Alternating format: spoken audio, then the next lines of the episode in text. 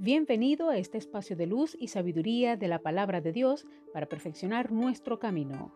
Audiovida DHH. Vívela hoy. Les habla la pastora de jóvenes Vanessa Hategui de tu casa DHH. Dame una palabra de ti.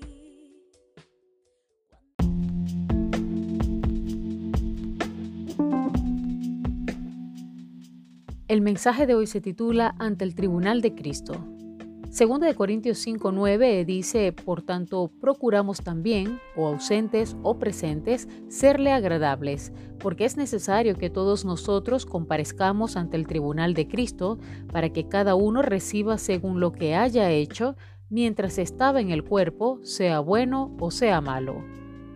Pablo nos anima y exhorta a que vivamos agradando al Señor. Además, de forma muy pragmática nos indica algo que con frecuencia obviamos y que algunos de nosotros incluso ignoramos de forma consciente o no. Se trata de la realidad de que cada uno de nosotros hemos de pasar por el tribunal de Cristo. Allí seremos juzgados. No se trata de un juicio de salvación o perdición. Por gracia sois salvos, no por obras, nos indica la Escritura. Es más bien un juicio sobre nuestra mayordomía, porque si bien no hemos sido salvados por obras, lo hemos sido para la práctica de las mismas. Y como bien indica Santiago, el hermano de Jesús, la pretendida fe que no produce obras está muerta, es en definitiva inexistente. Jesús habló en numerosas ocasiones acerca de la mayordomía y cómo el mayordomo que administra algo que no es suyo, que le ha sido confiado para que lo potencie y multiplique, más tarde o temprano tendrá que rendir cuentas de cómo lo ha hecho. En definitiva, cada uno de nosotros tendrá que pasar cuentas de nuestra mayordomía.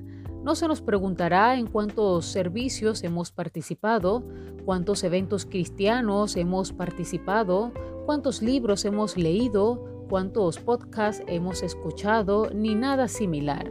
Seremos juzgados para determinar de qué modo hemos usado nuestra vida y recursos para ser agentes de restauración y reconciliación en un mundo roto.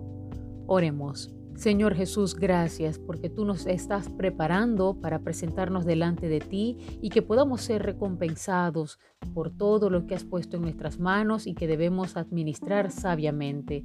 Ayúdanos a ser fieles y sabios mayordomos que administren con sabiduría y que usen todos los recursos que tú nos has asignado. Señor, permite que cada día podamos ser agentes de transformación en este mundo que tanto lo necesita. Amén.